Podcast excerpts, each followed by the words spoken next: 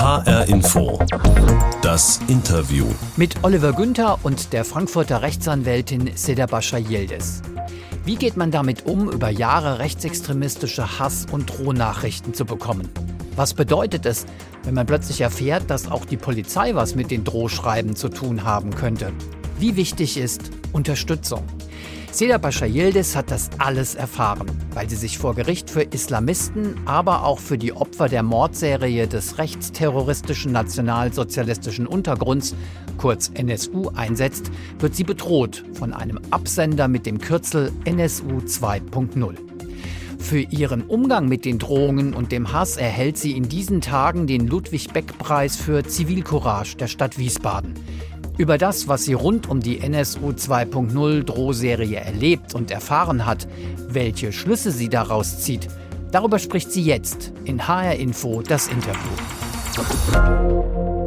Frau Bascha-Yildiz, diese ganze NSU 2.0 Drohserie, die hat ja viele Facetten. Also die Rolle der Polizei, der Justiz, der Politik. Da kommen wir auch noch ausführlich drauf. Ich würde aber gerne mit dem Persönlichen anfangen. Der 2. August 2018. An diesem Tag erhalten Sie das erste Drohfax mit dem Absender NSU 2.0 mit üblen rassistischen Beschimpfungen gerichtet an Ihre Person. Der Verfasser droht damit, Ihre Tochter zu töten und er unterstreicht seine Drohung mit sehr privaten Informationen zu Wohnort, zu Ihrer Familie. Können Sie sich noch an die Situation erinnern, in der Sie dieses Fax zum ersten Mal in der Hand hatten? Ähm, sehr gut. Ähm, es ist so, ich habe schon immer äh, Briefe, Schreiben, Mails mit Beleidigungen und Bedrohungen bekommen, aber ich habe das nie zur Anzeige gebracht.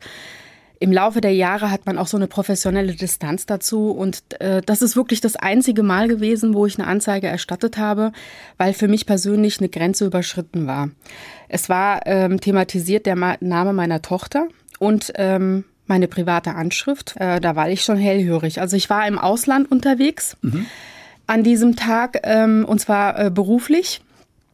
Ich kam ins Hotel, hatte dann Internetempfang und äh, empfing dieses Fax und ähm, war schockiert. Ich war von meinem Kind tausende von Kilometern entfernt mhm. und äh, es war so eine Art Kontrollverlust. Ich habe dann halt meinen Mann angerufen, weil ich gedacht habe, ähm, der ist ja schon, der hat ja schon eine Grenze überschritten und ähm, er kennt die Adresse, er kennt den Namen und wie weit geht er jetzt noch? Und es war so damals, dass ich auch ähm, zu dem Zeitpunkt jemanden ähm, anwaltlich vertreten hatte, dessen ähm, Fall in der Öffentlichkeit sehr kontrovers diskutiert wurde. Welcher Fall war das? Das war die ähm, rechtswidrige Abschiebung oder, oder die Abschiebung des mutmaßlichen Bin Laden-Leibwächters mhm, ja. und ähm, das Fax bezog sich auch darauf.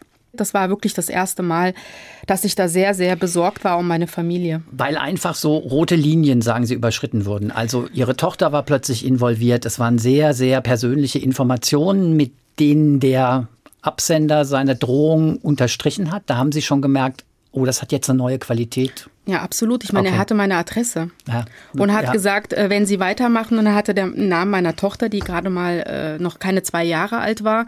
Es ging, es ging nicht nur um mich, verstehen Sie? Mhm. Also wenn es jetzt nur um mich ging, dass man mich beleidigt und das kann ich wegstecken. Das, das, da habe ich eine Professionalität mit den Jahren entwickelt, aber es ging um meine Familie, die kann ja gar nichts dafür. Mhm. Ja, ich habe mir Sorgen gemacht. Mhm. Ja, das hört man. Also das ist auch verständlich in der Situation. Ja. Und es kam ja eigentlich noch eigentlich kam es noch schlimmer, muss man ja sagen. Denn wenige Monate später kam dann heraus durch eine Presseanfrage, dass in dem Zusammenhang mit diesem Drohschreiben und den folgenden Drohschreiben, das war ja nicht, das war das erste damals am 2. August 2018, aber es folgten ja noch viele weitere, dass da persönliche Daten von Ihnen, von Ihrer Familie, von einem Polizeicomputer in einem Frankfurter Revier abgerufen wurden. Und zwar unmittelbar, zeitlich unmittelbar, bevor das Drohfax an Sie verschickt wurde. Ich kann mir vorstellen, das hat das Bedrohungsgefühl ja noch mal stärker gemacht, weil die Polizei, die einen schützen soll eigentlich, war jetzt mutmaßlich mit drin.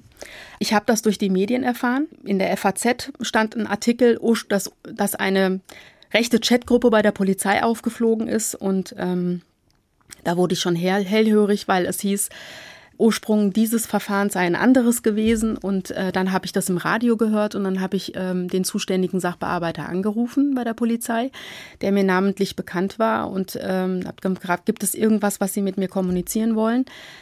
Ähm, ich habe jetzt in den Medien was gehört und dann sagt er äh, nein und ähm, was sagt er nein? Nein, äh, nichts, was er mit mir kommunizieren müsste.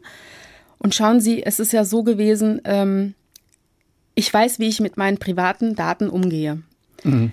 Ich wusste, dass diese Daten nicht einfach so im Internet zu ermitteln sind. Das wusste ich. Deswegen hatte ich ja Anzeige erstattet. Das heißt, jemand hatte sich wahnsinnig viel Mühe gemacht und war an Informationen rangekommen, die man so nicht haben kann. Und ähm, für mich war klar, dass es irgendeinen Bezug zu einer Behörde haben muss. Dann im Dezember, als ich das dann gehört habe und die Polizei dann, also für mich war klar, es muss hat einen behördlichen Ursprung. Mhm. Aber selbst ich wäre jetzt nicht so weit gewesen, dass ich gesagt hätte, es ist jetzt Polizei. Natürlich hat mich das verunsichert. Ich habe dann äh, tatsächlich nochmal angerufen. War, die, Medi die Nachrichten haben sich überschlagen. Dann habe ich dann nochmal angerufen und habe gesagt, gibt es irgendwas, was Sie mit mir kommunizieren wollen? Und dann kam, dann kam ein Rückruf äh, von der Polizei, ja, wir müssten uns mal mit ihnen unterhalten. Und äh, nachdem ich es eigentlich schon wusste. Und dann hat man mich dann über die Einzelheiten ein bisschen aufgeklärt, also nicht wahnsinnig viel. Für mich hat sich das dann zusammengefügt. Also es waren einfach Daten, die man so nicht man, erlangen kann. Genau. Und, äh, und deswegen wusste ich einfach, äh, das passt schon, dass das halt in einem Polizeirevier abgerufen wurde, weil man sie auch so anders nicht erlangen kann. Mhm. Sie haben eben völlig verständlicherweise gesagt, das hat natürlich alles Sie selbst verunsichert, sicher auch Ihre Familie verunsichert. Umso erstaunter war ich, dass ich auch aus der Zeit Interviews mit Ihnen gefunden habe, wo immer wieder mal zu lesen war, ich habe keine Angst. Ich kann mir das gar nicht vorstellen, keine Angst zu haben in so einer Situation. Ich habe keine Angst. Also ich, ich sag mal so, ich habe äh, keine Todesangst, weil äh, man kann sich das ja auch so schwer vorstellen. Mhm. Jetzt hat, ist es ja so gewesen, dass halt in der Folgezeit dann auch Walter Lübcke umgebracht wurde, Hanau wurde, äh, passiert ist, also dass man Während einfach Sie immer weiter Drohschreiben bekommen haben. Genau, genau. Mhm. Und ähm, also ich würde jetzt nicht sagen, dass ich Todesangst habe oder ähnliches, aber ähm, es ist schon richtig, wenn ich sage, ich war besorgt. Ich war einfach besorgt weil da versuchte ja jemand, ähm, mich einzuschüchtern mit der Familie und das ist einfach mein Wunderpunkt. Mhm. Ja, also sie können mich nicht beleidigen mit irgendwelchen Sachen. Bedrohung und so, das halte ich auch aus, äh, was meine Person anbelangt. Aber es gibt nichts Wichtigeres in meinem Leben als mein Kind. Mhm. Und da bin ich einfach verwundbar. Und ähm, ich, ich persönlich habe keine Angst, aber ich war besorgt um mein Kind, weil ähm, derjenige, der hat ja dieses Kind, äh, mein Kind ja instrumentalisiert und mhm. hat das jetzt nicht nur in Bezug auf mich angesprochen. Und ich glaube, jeder wird verstehen, der irgendeine Person hat, die er in seinem Leben liebt, Kinder, muss noch nicht mal ein Kind sein oder irgendeine, die dann halt äh, thematisiert wird, dass man da wahnsinnig äh, besorgt ist natürlich. Und das war ich. Ich war besorgt. Mhm. Und nachdem die Sache dann aufgeflogen ist durch die Medien, und dann weitere Schreiben angekommen sind, hat ja das LKA das übernommen und ähm, danach wurde das auch äh, professioneller. Also das LKA hat sich dann äh, gekümmert und da habe ich auch den Unterschied gesehen. Ähm, die haben zum Beispiel Kontakt mit der Kita äh, aufgenommen oder Kontaktdaten hinterlassen und ähm, als es dann öffentlich wurde, der ganze Fall. Genau. Solange Sie nichts gesagt haben und solange das nicht in der Presse stand?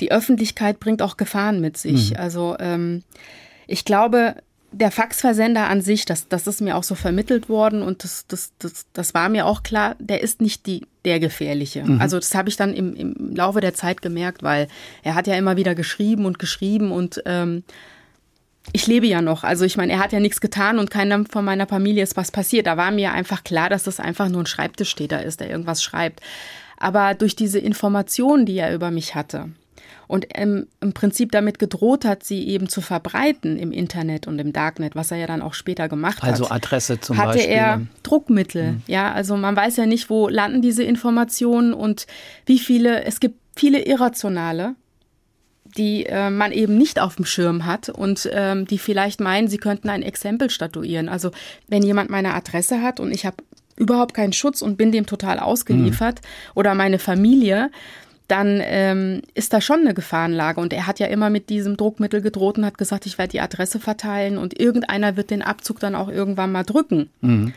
Das hat er ja dann auch letztendlich gemacht. Er hat ja dann auch vor seiner Festnahme der Absender, die dann Anfang Mai in Berlin stattgefunden hat, ihre also Daten über ihre Person im Netz veröffentlicht. Jetzt hätte man ja normalerweise sagen können, ja, der mutmaßliche Drohbriefabsender ist festgenommen, aufatmen. Aber so, wenn ich Sie richtig verstehe, dadurch, dass er die Daten verbreitet hat, ist für Sie jetzt die Situation nicht unbedingt entspannter geworden, oder? Erstmal weiß man noch nicht, ob er das von Anfang an war. Für ihn gilt ja auch die Unschuldsvermutung. Ähm, tatsächlich ist es so, ähm, er hat am 19. Februar diesen Jahres, am Jahrestag äh, des Anschlags in, in Hanau, des rassistischen Anschlags in Hanau, hat er meine Adresse im Darknet veröffentlicht äh, mit allen Daten meiner Familienmitglieder. Also die aktuelle Adresse. Mhm. Ich war ja dann auch umgezogen. Und diese Adresse ist ja gesperrt. Nach wie vor ist nicht geklärt, äh, wie er an diese Adresse rangekommen ist. Also gesperrt muss man vielleicht ganz kurz erklären, heißt nicht öffentlich. Also die kann man auch nicht, geheim. die kann man äh, nach meiner Kenntnis auch nicht an einem Polizeicomputer hm. irgendwie abrufen. Das heißt, er hatte Informationen wieder und hatte sich um diese Informationen bemüht, wo ich immer noch nicht weiß, woher hat er diese Informationen. Und nach wie vor ist nicht geklärt, welchen Bezug es tatsächlich zum ersten Revier gibt. Da, wo ähm, Ihre Daten abgerufen weil, worden waren in Frankfurt. Genau, also diese These, ähm, die die Polizei dann aufgestellt hat oder die Ermittler, ich fand das sehr früh, sich gleich darauf festzulegen, also noch zu Beginn der Ermittlungen und zu Beginn der Festnahme, dass da einfach einer anruft und sagt, ich bin ähm, Kollege von so und so und ähm, ich hätte gern mal die Daten von der Person. Also das mag vielleicht auch für eine einzelne Person zutreffen. Also dass man sagt, ähm, keine Ahnung, Seda Bashar Yildiz. Aber bei mir war es ja so umfassend und umfangreich. Es bezog sich auf die ganze Familie. Es ging über Minuten, zehn Minuten oder, und das kann man tatsächlich so, nach meiner, ähm, nach dem, was ich weiß, nicht einfach so telefonisch abfragen. Also die These ist ja, die da dahinter steht, dass er sozusagen die Polizei in Frankfurt übertölpelt hat, indem er an so einen fingierten Kollegenanspruch, äh, Anruf oder sowas ähm, äh, da angemeldet hat und dann halt um die Daten gebeten hat. Aber das ist ja jetzt im Moment noch gegen, Gegenstand auch der weiteren Ermittlungen. Da glaube ich nicht, äh, dass das jemand äh, einfach telefonisch abfragen kann, weil jeder normale Beamte würde sagen, ja Kollege, äh, das ist jetzt, das geht über zehn Minuten, also vielleicht fragst du das selber ab. Das klingt aber so, also so ein Abschluss der ganzen Sache für Sie ist eigentlich nicht in Sicht, oder? Weil die Bedrohung ja, so wie Sie sie auch wahrnehmen, eigentlich nach wie vor besteht, auch wenn der eigentliche Absender jetzt in Haft ist. Ich weiß halt nicht, wer alles meine Adresse hat und ähm, an wen er das alles verteilt mhm. hat. Das ist halt ein großes Fragezeichen. Nein, äh, für mich sind nach wie vor viele Fragen offen und der Schaden ist einfach entstanden. Also ich habe eine gesperrte Adresse gehabt, äh, von der man mir gesagt hat, da kann niemand äh, darauf zugreifen. Selbst die Adresse hat er herausgefunden, wie auch immer, und hat sie im Internet verteilt. H-Info das Interview heute mit der Frankfurter Rechtsanwältin Seda Bascha Yildiz, die seit 2018 mehr als zweieinhalb Jahre lang rechtsextremistische Drohschreiben erhalten hat unter dem Kürzel NSU 2.0 und die am Freitag mit dem Ludwig-Beck-Preis für Zivilcourage der Stadt Wiesbaden ausgezeichnet wird. Frau Bascha Yildiz, zu H-Info das Interview gehört immer auch die Interviewbox. Da muss ich mich mal gerade umdrehen um die Ihnen rüberreichen zu können. Vielleicht, da haben wir immer etwas für unsere Gesprächsgäste mit drin. Sie gucken schon so ein bisschen respektvoll auf den Deckel, ja? Heben Sie mal ruhig ab. Genau. Da habe ich symbolisch was reingelegt. Greifen Sie ruhig mal rein, holen Sie es raus. Holen Sie ruhig den ganzen. Sie können ruhig alles rausholen, was drin liegt. So. Also, ich habe Ihnen da symbolisch Monopoly-Geld reingelegt. Mhm. Haben Sie eine Idee, warum? Ich glaube, das äh, ergibt so den Gesamtbetrag, den ich äh, beim Innenministerium geltend gemacht hatte. 5000 Euro. Das ist interessant. Ja, das ist richtig. 5000 Euro, ähm, das ist der Betrag, den Sie beim Innenministerium geltend gemacht haben im Zusammenhang mit Schutzmaßnahmen, die, an ihrem, die Sie an Ihrem Haus auf Anraten des LKA, des Landeskriminalamts, vorgenommen haben. Ich finde interessant, dass Sie damit anfangen, weil es gibt noch einen zweiten, einen zweiten Punkt, wo die Zahl 5000 Euro auch eine Rolle spielt. Haben Sie eine Idee, worauf ich da anspiele? Ach so, ähm, ich hatte mal was ausgelobt. Genau, richtig. Sie haben, ich glaube, im vergangenen Jahr über Twitter eine Belohnung ausgelobt in Höhe von 5000 Euro für Hinweise auf den Täter. Zu einer Zeit, wo die, wo eigentlich alle Beobachter auch das Gefühl haben, die Ermittlungen sind unfassbar zäh und man wird eigentlich niemanden mehr habhaft werden, so, weil die Ermittlungen schon so lange gelaufen sind. Haben Sie sich da einfach im Stich gelassen gefühlt und gedacht, ich muss jetzt mal selber was machen, die kriegen das nicht hin? Also zunächst hat einmal hatte ich schon Vertrauen darauf, dass sie nicht nur in meinem Interesse, sondern im Interesse der gesamten hessischen Polizei diesen Täter finden wollten. Ähm,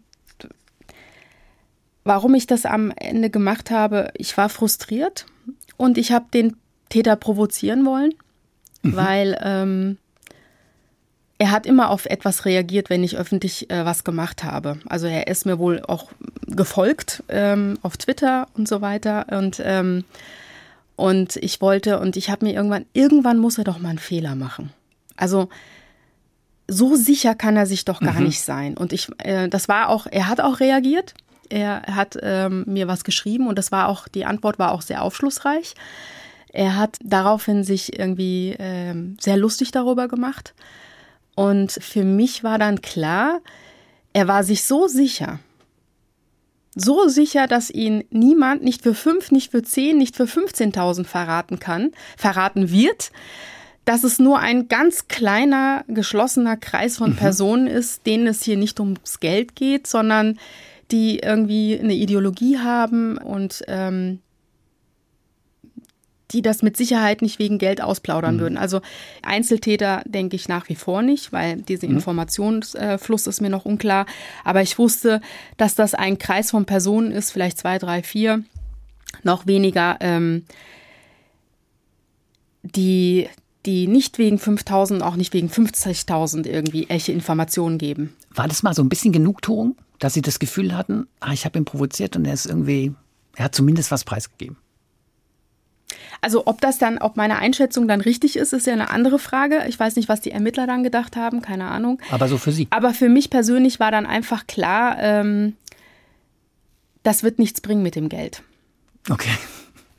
Äh, es war mir sofort klar auf die Antwort, weil er sich so unglaublich sicher war. Hatten ja, Sie denn tatsächlich, so hatten sicher. Sie denn tatsächlich die Hoffnung, dass es da irgendwie jemanden gibt, der ihn verrät? Also war das so ein, ja, ja, es, also war zumindest. Ja, also ich habe gedacht, also ich meine, ähm, wenn jemand im Darknet agiert, ähm, und äh, da agieren ja auch noch andere Personen und vielleicht gibt es da jemanden, den man tatsächlich für 5000 Euro, ich hätte es auch noch erhöht, sollte ich aber nicht, haben die Ermittler gesagt, ähm, der vielleicht doch die eine oder andere Information mhm. geben kann. Ähm, also einerseits war es, ähm, vielleicht kommt eine Information für Geld. Ich war frustriert und andererseits schauen wir mal, wie er darauf reagiert. Und, äh, und insofern war das auch sehr aufschlussreich. Aber Sie haben gesagt, die 5000 Euro, ist, Ihnen ist ja erstmal was ein anderer Zusammenhang eingefallen und den meine ich natürlich auch. Eben den Betrag, den Sie vom hessischen Innenminister Peter Beuth eingefordert oder erbeten haben, eben für Schutzmaßnahmen an ihrer Wohnung mit der Argumentation, naja, es hat halt eben Datenabfragen gegeben bei einem hessischen Polizeirevier und von daher stehen die Schutzmaßnahmen natürlich schon im Zusammenhang ähm, mit dem Innenministerium und der hessischen Polizei. Der Innenminister hat im Mai diesen Jahres angekündigt, dass er auf sie zukommen will und mit ihnen darüber reden will, nachdem er die Zahlung des Geldes zunächst abgelehnt hatte. Hat er das gemacht? Also er hat das schon im März angekündigt. Nee, hat er nicht gemacht. Er hatte hat im März gesagt, schon. Er hätte einen Brief an Sie geschrieben. Ich habe eine Schlagzeile im März gelesen, da hieß es äh, ganz groß: Beuth geht auf Bashar Yildiz zu. Dann habe ich gesagt, okay. Und dann im, äh, kam erstmal wochenlang nichts. Im Mai ähm, habe ich einen Anruf von einem Journalisten bekommen, ähm, der sagte, Herr Beuth hat Ihre Anwältin geschrieben. Da sage ich, ja, ähm, ich habe noch nichts bekommen. Dieser Brief wurde wohl im Innenausschuss an alle Mitglieder verteilt und auch Journalisten haben Inhalt, äh, äh, Kenntnis vom Inhalt dieses Briefes dann bekommen und tatsächlich hat mir der Journalist dieses, ähm, diesen, dieses Schreiben an meine Anwältin weitergeleitet. Meine Anwältin war irgendwie ein paar Tage im Urlaub und äh, so habe ich davon erfahren. Ähm, nach wie vor, also da steht irgendwie, wir prüfen noch und wir prüfen noch und so weiter. Und nach wie vor ähm, habe ich, also es war sehr medienwirksam offensichtlich, da weil es eben Journalisten und ähm, Mitglieder des Innenausschusses vor mir hatten. Ähm, aber ich selber habe nichts bekommen. Also mittlerweile denke ich auch, ach, wissen Sie, ich will mich damit überhaupt nicht mehr rumschlagen. Ich finde es ist nicht das Geld, es ist die Symbolik, die dahinter steht. Ja, also dass man etwas ernst nimmt und dass man Verantwortung übernimmt. Ich finde es schon äh, wirklich ähm, zum Fremdschämen, dass man sich hier wegen ein paar tausend Euro überhaupt rumstreiten muss. Wir, wir sprechen hier nicht über einen Betrag von 50.000. Mhm. Und es ist ja auch unstreitig, ob jetzt der Beamte bei, im, im ersten Revier fahrlässig oder vorsätzlich gehandelt hat. Spielt überhaupt keine Rolle. Meine Adresse wurde von dort verbreitet. Also es ist unstreitig, dass sie dort abgerufen wurde und dann in der Weltgeschichte verbreitet wurde. Und ähm, dass man dann zu mir kommt und sagt, ja, sie müssen ihr Haus aufrüsten und sie müssen dies tun, jenes tun. Details will ich jetzt nicht mhm. sagen, aber und ich muss dann daraufhin ein paar Maßnahmen umsetzen, weil ich meine Familie ja nicht einfach schutzlos dem aussetzen will. Also muss dann schon ein, ein paar Sachen, ein paar dieser Sachen umsetzen. Und ähm, was ich ja auch getan habe, und es steht auch noch einiges andere an, also damit war es auch nicht erledigt. Also ich kann für diese ganze Sache gar nichts. Ja, mir ist ja schon so ein Schaden entstanden, ja. Und ich meine, es wäre doch mal wie soll ich das sagen? Also es, Zeug, es, es hätte von sozialer Kompetenz äh, gesprochen oder auch, dass man sich mit jemandem in Verbindung setzt außerhalb der Presse, ja, und einfach sagt, äh, natürlich übernehmen wir dafür Verantwortung und das LKA hat ja gesagt, sie müssen das und jenes machen und wir wollen unseren Teil dazu auch beitragen. Und dann hat er es im, März schon äh, verkündet äh, in der Öffentlichkeit und er geht auf mich zu und dann habe ich das zur Kenntnis genommen. Im Mai hat er das schon gemacht und jetzt haben wir fast Juli ist immer noch nicht. Also ich will mich damit absolut nicht mehr rumschlagen. Aber Sie, Sie wirken, Sie, Sie wirken, Sie winken so ein bisschen ab. Also jetzt mal so, so übersetze ich mal das, was Sie sagen. Das hat so, ach na, ich habe jetzt will mich damit nicht mehr rumschlagen. Was soll ich machen, frage ich Sie. Ja. Aber Zorn höre ich nicht raus. Natürlich Oder bin ist die ich Phase zornig. schon vorbei? Ja, wahrscheinlich ist die Phase schon vorbei. Ich finde es zum Fremdschämen und einfach unmöglich, ja. Also dieses, dieses ähm, seit Monaten rumlamentieren und, ähm, und dass, dass man er muss sich noch nicht mal persönlich mit mir treffen, um Gottes Willen, ja. Also das, der hat ja auch seine Leute, die mir auch Briefe schreiben oder meine Anwältin schreiben, dass da einfach nicht nur mal gesprochen wird, sondern auch konkret was gemacht wird, mhm. ja. Ich habe ja Rechnungen auch vorgelegt. Und immer dieses, ja, ähm, wir sind dazu ja gar nicht verpflichtet. Wissen Sie, es geht gar nicht um, um, um die juristische Verpflichtung. Es ist auch eine moralische Frage, ja. Ich meine, er sagt ja, ähm, es, es hat sich viel geändert und es tut sich viel und so weiter. Aber für mich persönlich hat sich wahnsinnig mhm. wenig geändert, mhm. ehrlich gesagt, ja. Und das wäre mal ein gutes Zeichen gewesen, nicht nur für mich, auch für, für andere ähm, einfach in diesem Land zu zeigen, ja, wir übernehmen jetzt Verantwortung und mein Gott, ohne Anerkennung einer Rechtspflicht, wie wir Juristen das mhm. sagen. Mhm. Ich muss es ja gar nicht, aber ich zahle es ihnen. Das wäre doch mal ähm, schön gewesen, aber ähm, ja, es ist, ich wissen Sie, es, es gibt so viele Baustellen. Ich möchte mich einfach damit nicht befassen. Deswegen habe ich ja auch eine Anwältin. Jetzt steht natürlich im Raum, wie lange sollen wir noch warten? Weil das erste Schreiben war ja im Dezember, also das Aufforderungsschreiben. Jetzt haben wir Juli, sieben Monate sind vergangen. Was will er denn prüfen? Ähm, reichen wir jetzt Klage ein? Aber ich weiß es nicht. Ich habe noch keine Entscheidung. Ich will mich nicht jahrelang mit sowas belasten. Mhm. Aber vorstellen, dass Sie da tatsächlich nochmal auch juristisch vorgehen und Klage einreichen können Sie sich schon. Ja, ja, hm. also klar, klar äh, müsste ich mich damit noch wahrscheinlich Jahre befassen, aber er hat ja gesagt, er geht auf mich zu. Okay. Ähm, jetzt warte ich vielleicht mal noch mal ein halbes Jahr oder ein Jahr, vielleicht kommt da was. Ich weiß noch nicht, wo meine Schmerzgrenze ist.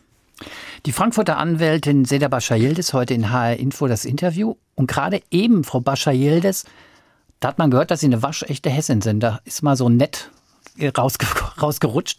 Nicht aus Frankfurt, sondern aus Marburg. Mhm. Und ich habe gelesen, Sie haben schon mit zwölf Jahren entschieden, dass Sie Rechtsanwältin werden wollen. Das ist ganz schön früh. Ja. Gab es da einen Anlass für? Oder hat sich das so. Also, ich bin tatsächlich gebürtige Marburgerin. Ich bin in Marburg geboren und aufgewachsen, habe dort mein Abitur gemacht, aber irgendwann wollte ich auch mal aus Marburg raus. Da kennt man halt jeden, ähm, wenn man sein ganzes Leben da verbracht hat. Meine Eltern sind Gastarbeiter. Mein Vater ist 1964 ähm, aus der Türkei nach Deutschland gekommen, meine Mutter in den 70er Jahren. Ähm, wir hatten wenig, also wir waren arm. Wir haben, es hat immer gereicht und so weiter, aber ähm, wir hatten immer wenig Geld und ähm, natürlich, ich habe irgendwann mal gesagt, ähm, ich war nicht mit Rassismus äh, konfrontiert. Ganz, ganz am Anfang hatte ich mal ein Interview gegeben. Das stimmt nicht. Ich habe ähm, vieles ausgeblendet. Das ist mir jetzt so in den, in den vergangenen Jahren ähm, nach und nach immer wieder eingefallen, weil Jammern bringt einem im Leben nichts. Und wenn ich halt in meinem Leben gejammert hätte, wäre ich wahrscheinlich nie so weit gekommen. Und ähm, natürlich waren wir auch mit Rassismus konfrontiert. Ähm, ich habe das immer ausgeblendet. Ich war äh, zwölf oder dreizehn. Ähm, meine Mutter hatte ein Auto gekauft. Ähm, das hat 300 Mark gekostet. Das war so eine ganz alte Schrottkiste. Und das brauchte eine Haftpflichtversicherung. Und dann waren wir bei einer Versicherung, äh, um das Fahrzeug anzumelden in Marburg. Ich will den Namen jetzt mal nicht nennen. Und da sagte man uns, da sagte der Sachbearbeiter, der da saß, ähm, nee, Wir nehmen keine Türken, Albaner, Rumänen und irgendwelche anderen Nationalitäten äh, aufgezählt äh, in unsere Versicherung. Mhm. Also wir schließen keine Verträge mit, Verträge mit so Leuten ab. Und hat uns dann einfach weggeschickt. Das war für mich so ein unglaublich einschneidendes Erge Erlebnis irgendwie, dass ich da mit meiner Mutter einfach so weggeschickt wurde. Das hat mich geprägt und ähm, und da habe ich angefangen nachzudenken. Also ich bin dann ähm, in die Bibliothek gegangen und dann habe ich mir ein Buch ausgeliehen und ähm, dann habe ich gesehen, wo kann man sich eigentlich über so eine Versicherung beschweren? Das kann doch wirklich nicht richtig sein. Mit ich war damals, Jahren genau, ich war damals auf dem Gymnasium und äh, meine Eltern haben ja auch die Sprache nicht gesprochen. Und dann habe ich einen ähm, Brief geschrieben. Ich glaube, es war das Bundesamt für Vers Versicherungswesen oder irgendwie was, sowas in der Art. Ich weiß es gar nicht mehr. Und das war, hatte seinen Sitz in Bonn, glaube ich. Und da gibt es irgendwie so eine Ombudsstelle, die für Streitigkeiten zuständig sind. Und dann habe ich da diesen Sachverhalt geschildert und habe gesagt, das und das ist uns passiert und das kann ja nicht sein. Und ich meine, wir es war ja auch keine Vollkaskoversicherung oder so, eine normale Haftpflichtversicherung, die ja jeder braucht, um ein mhm. Fahrzeug in Deutschland anzumelden. Ja, und ich glaube, zwei Wochen nachdem ich diesen Brief abgeschickt hatte, bekam ich einen ausgefüllten Antrag von dieser besagten Versicherung nach Hause geschickt, ähm, den ich meine Mutter nur unterschreiben musste. Ähm, und dann hatten wir diesen Versicherungsvertrag, so, so, so ungefähr. Und ähm, das war der Zeitpunkt, wo ich mir gesagt habe, ich möchte ganz genau wissen, welche Rechte ich in diesem Land mhm. habe. Ja, und das war auch zu einer Zeit, ähm, wissen Sie, als ich zur Schule gegangen bin, ähm, da gab es noch nicht so viele äh, migrantenstämmige Kinder äh, in der Schule. Also ich war auf einem Gymnasium, da waren irgendwie von 1000 Schülern vielleicht gerade mal drei äh, die einen Migrationshintergrund mhm. hatten. Es, es war also es war auch noch, noch zu einer Zeit, wo teilweise die Lehrer der Ansicht waren, nur Akademikerkinder mhm. sollten Abitur machen und studieren. Also besonders gefördert bin ich nicht äh, worden von meinen Lehrern, sondern es war wirklich ein harter Weg, den ich mir erkämpft habe. Und ähm, umso mehr weiß ich das einfach zu schätzen, wo ich jetzt bin. Und ich wollte meinen Eltern auch unglaublich viel zurückgeben. Und für mich bedeutete einfach, ich musste Abitur machen. Ich musste. Ich musste studieren, ich musste Geld verdienen, um meine Eltern zu unterstützen, weil es war klar, dass die mit ihrer Rente nie auskommen mhm. werden. Und meine Eltern waren nie auf staatliche Leistungen angewiesen. Also die, die hätten ewig weitergearbeitet. Und das war für mich ein unglaublicher Ansporn, immer weiterzumachen und sich nicht ähm, und nicht frustriert zu sein oder zu, zu jammern oder in Selbstmitleid zu zerfließen. Also Sie sind ja dann auch Rechtsanwältin geworden, mhm. aber Sie hätten doch auch sowas machen wie können wie Steuerrecht oder was weiß ich was. Jetzt sind Sie ausgerechnet bekannt geworden mit sehr spektakulären Fällen, in denen Sie, also Sie haben auch ähm, eine Opferfamilie im NSU-Prozess in München vertreten, aber Sie sind vor allen Dingen immer wieder involviert in Islamistenprozesse, islamistische Gefährder. Sie haben den Fall Samir A. schon äh, angesprochen. Sie hätten es doch leichter machen können. Warum dieses dieses Engagement in, in einem solch schwierigen und politisch ja auch heiklen Bereich? Also zunächst einmal bin ich Fachanwältin für Strafrecht. Ich mache auch noch andere Fälle, aber was halt, worauf ich halt immer wieder reduziert werde, sind halt diese Fälle. Und als ich diese Fälle übernommen habe, das sind ja auch zum Teil sehr spektakuläre Fälle. Waren das aber noch gar keine spektakulären Fälle, sage ich mal. Manchmal entwickelt sich das ja auch hm. so.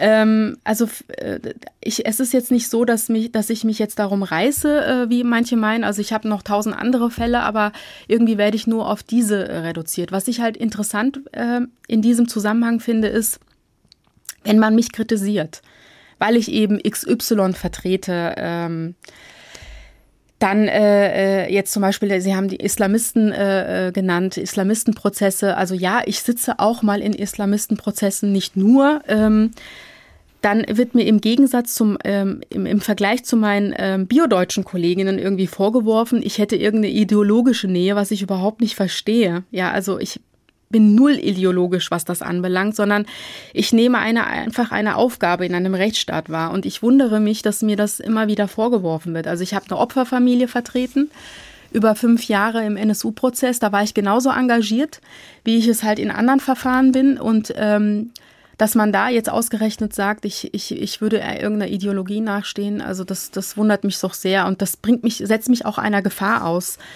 wie man halt in diesem Fall auch gesehen hat. Gerade weil ja auch der NSU 2.0 Autor ganz oft bezogen hat, ja. trotzdem, können Sie das, können Sie sich vorstellen, dass es außer diesem NSU 2.0 Absender Leute gibt, die sagen, ah, die ist doch selbst schuld, wenn sie so Leute verteidigt?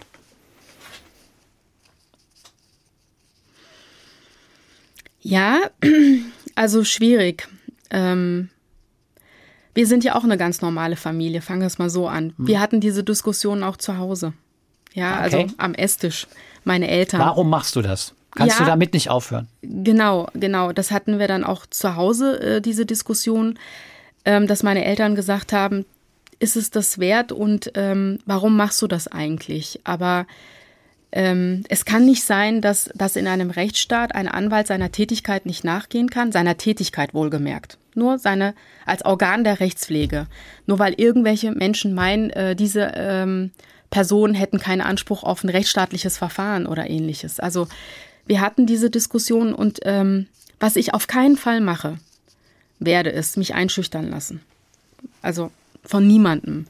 Und ähm, ich bin aber auch angewiesen auf den Staat, der eben die Organe der Rechtspflege, wissen Sie, ich bin ja nicht, ich bin vielleicht jetzt der prominenteste Fall aktuell, mhm. aber es betrifft ja nicht nur mich, es betrifft ja auch ganz viele andere Kollegen, zum Beispiel die Asylverfahren mhm. begleiten. Mhm. Da ist der Staat gefordert, ähm, dass er halt die Organe der Rechtspflege auch ähm, schützt.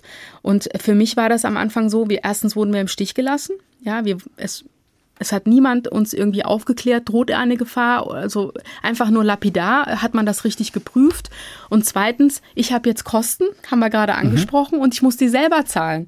Ja, also äh, das, das kann natürlich auch nicht richtig sein. Ja, also also offensichtlich fehlt dieses Rechtsstaatsverständnis nicht nur, ähm, ich sag mal, bei gewissen Personen in der Polizei. Und dabei stelle ich nicht die gesamte hessische Polizei in Generalverdacht. Mhm. Das würde ich nie machen weil ich habe auch ein Problem, dass ich immer unter Generalverdacht stehe, hm. dann mache ich es nicht mit anderen. Auch politische Entscheidungsträger. Generalverdacht bezogen auf Sie, weil Islamisten verteidigen. Genau, okay. genau. Hm. Also dass man sagt, ich hätte eine ideologische Nähe, das würde ich nie machen. Und ähm, auch politische Entscheidungsträger, ja, ähm, dass die eben nicht die Verantwortung übernehmen und sagen, natürlich ist das ein ist das ein ähm, Selbstverständnis, dass wir äh, Organe der Rechtspflege jetzt nicht im Stich lassen. Also es ist ich, nicht nur ich bin betroffen, auch andere, auch Ehrenamtliche. Ähm, Politiker, Kommunalpolitiker und so weiter. Also wir sind schon darauf angewiesen, ähm, dass der Staat das ernst nimmt und auch diese Personen schützt. Also nicht nur mich. Und äh, wenn man sich das erstmal erstreiten muss oder wenn man die Öffentlichkeit braucht, das ist schon traurig. Wissen Sie, das Ganze hat sich ja bei mir erst äh, geändert, ähm, als diese ganze Sache öffentlich wurde da haben sich ähm, dann Personen bei mir gemeldet von der Polizei und haben uns aufgeklärt. Sie haben mit meinen Eltern zu Hause gesprochen, die Angst hatten und gesagt haben, wir können die Kleine nicht mehr in die Kita bringen, weil wenn was passiert, wir können sie nicht schützen und äh, wir haben Angst. Und äh, dann waren Beamte bei uns zu Hause, die sich mit denen unterhalten haben. Ja, also es ist ja eine Sache, dass ich meinen Eltern sage, ihr braucht keine Angst zu haben, als wenn dann zwei Beamte vom Landeskriminalamt mhm. kommen, die auch eine soziale Kompetenz haben, die sich mit meinen Eltern unterhalten können und sagen, wir haben das im Griff ja. Und äh, machen Sie sich mal keine Sorgen, wir kümmern uns. Und das, das, für mich war das ein traumatisches Ereignis, ähm, dass das nicht von sich aus funktioniert mhm. hat, sondern erst durch die Öffentlichkeit dieser Schutz eingetreten ist. Und ähm, aber es war dann auch okay. Also das LKA hat seine Aufgabe im Prinzip richtig wahrgenommen und hat uns dann auch entsprechend begleitet. Wie ist, denn die, wie ist denn die Diskussion in der Familie ausgegangen, wenn Sie sagen, Ihre Eltern haben auch schon gesagt, muss das sein, willst du das weitermachen? Gibt es schon ein Ergebnis? Meine Mutter hat gesagt, kannst du nicht Familienrecht machen? Und dann habe ich gesagt, ja, ganz früher habe ich mal Familienrecht gemacht und da wurde ich, äh, habe ich einen Gewaltschutzantrag gegen einen Ehemann von der Mandantin gestellt, der ähm, aus der Wohnung entfernt werden musste und der hat mich durch halb Frankfurt gejagt. Und dann habe ich gesagt, also ähm, ich glaube nicht, dass das die Lösung der Dinge ist. Also wenn ich jetzt Ausländerrecht mache, hat das ja auch mit Abschiebung. Also was soll ich mir denn da aussuchen? Ähm, ich, es kann alles brisant werden in irgendeiner Art und Weise und es kann alles öffentlich werden. Also ich habe meiner Mutter einfach erklärt, ähm, dass der Schaden auch im Prinzip schon entstanden ist und dass das nicht die Lösung sein kann. Nach all dem, Frau Bascha-Yildiz, was wir jetzt besprochen haben, will ich zum Schluss noch auf ein Zitat kommen, das ich im Profil Ihrer Facebook-Seite gefunden habe. Wissen Sie es auswendig oder soll ich es kurz vorlesen? Sagen Sie es mal. Es ist ein Wunder, dass ich alle meine Hoffnungen noch nicht aufgegeben habe, denn sie erscheinen absurd und unerfüllbar. Doch ich halte daran fest, trotz allem, weil ich noch stets an das Gute im Menschen glaube. Das ist ein Zitat von Anne Frank. Ja. Und ich würde Sie zum Abschluss unseres Gesprächs gerne fragen, ist dieser Glaube zuletzt größer oder kleiner geworden? Er ist gleich geblieben, weil den Glauben an die Menschheit habe ich noch nicht verloren. Ähm, was mich sehr gefreut hat, ist, dass sich, äh, dass so viele Menschen Anteil genommen haben. Also, dass so viele Menschen sich gemeldet haben und ihre Unterstützung zugesagt haben oder gesagt haben, wer ist denn Peter Beuth? Äh, ich würde ihm gerne 10.000 Euro überweisen oder 20 oder 5 oder also äh, das ähm, und ich habe mich auch bedankt. Ich würde auch nie Geld äh, annehmen. Also aber, aber die Geste war schon toll und auch während der gesamten Zeit, äh, dass man so aufmunternde Worte bekommen hat und ähm, machen Sie weiter so, Sie, Sie, Sie machen schon das Richtige und ähm, das fand ich schön. Ich glaube, ich habe immer gedacht, ich brauche das nicht. Ähm, aber ich, es, es gab auch Zeiten, wo ich das auch gebraucht habe. Also natürlich ist dann alles Mögliche auf mich eingeprasselt durch die Öffentlichkeit. Ähm, haben ja diese Beschimpfungen und Bedrohungen zugenommen. Also man hat ja tausend Sachen dann äh, bekommen, noch viel mehr. Ähm, immer wenn das präsent war, aber auch ähm, eben diese tollen äh, Briefe oder dass jemand, äh, das nicht nur E-Mails, sondern dass jemand einen Brief geschrieben hat, dass er sich hingesetzt hat, Brief geschrieben hat, und ähm, eine Briefmarke draufgeklebt hat und das zur Post gebracht hat oder dass er mir jemand mal einen Blumenstrauß geschickt hat oder so. Das fand ich großartig. Wissen Sie, ich habe dann auch gedacht, ähm, das sind ja auch Sachen, die ich auch selber in, in, äh, unterstütze in meinem Umfeld. Aber wie wichtig das auch für mich persönlich war und wie wichtig eigentlich das soziale Engagement ist, dass man im Prinzip selber das auch macht, dass man Menschen, die in so einer Situation sind oder die großartige Arbeit leisten, ehrenamtlich, in was für einem Gebiet auch immer, dass man die auch unterstützt. Und ähm, das, das, da habe ich mir gedacht, okay, ähm, das will ich ähm, verstärkt in der Zukunft auch tun also für mich persönlich, ähm, weil ich gesehen habe, wie viel es mir persönlich bedeutet mhm. hat, ähm, dass ich das auch äh, verstärkt machen will. Vielen Dank, Seda Bascha-Yildiz, Rechtsanwältin aus Frankfurt, die am kommenden Freitag ausgezeichnet wird mit dem Ludwig-Beck-Preis der Stadt Wiesbaden wegen ihres Umgangs mit den rechtsterroristischen Bedrohungen durch den sogenannten NSU 2.0. Mein Name ist Oliver Günther.